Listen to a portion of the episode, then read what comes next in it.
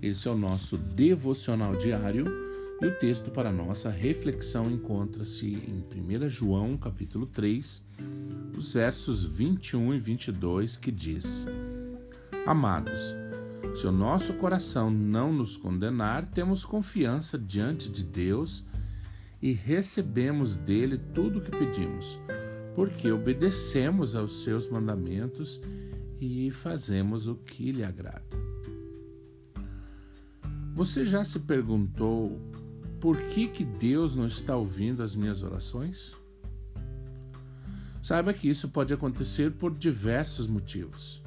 Pode ser que você esteja pedindo de forma errada, ou porque o Senhor quer te ensinar algo enquanto você espera porque ele tem algo muito melhor preparado para te dar, ou porque você se distanciou dele.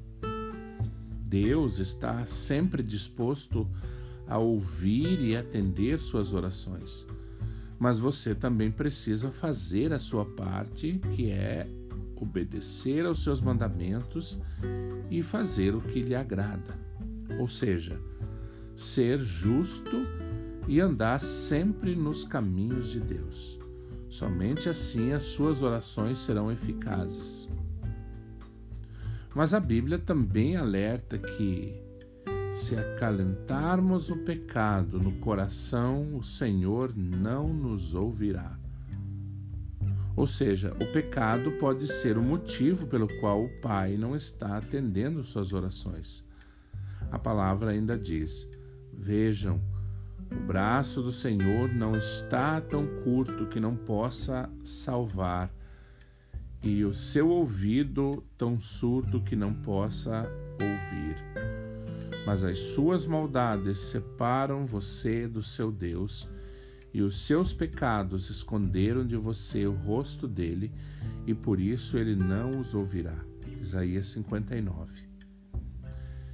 Isso quer dizer que enquanto você viver em meio ao pecado e por consequência longe de Deus, ele vai escolher não te atender.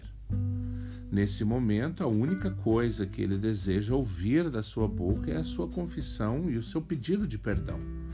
Se você fizer isso, você voltará a viver em comunhão com ele e ele voltará a ouvir as suas orações respondendo de acordo com a sua vontade. Lembre-se, Deus sempre está com seus ouvidos inclinados para você. Mas quando o pecado te domina, ele te afasta do Senhor e interrompe a sua relação com o céu. Mas se você já se arrependeu, não há motivos para pensar que Deus não responde suas orações. Ele está ouvindo mas fará tudo no tempo certo. Não aceite as acusações do inimigo e, ao invés disso, tome posse do perdão e creia que Deus está com você.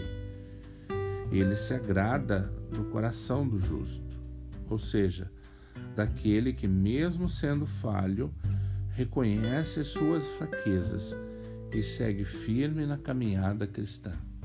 Que você tenha um excelente dia.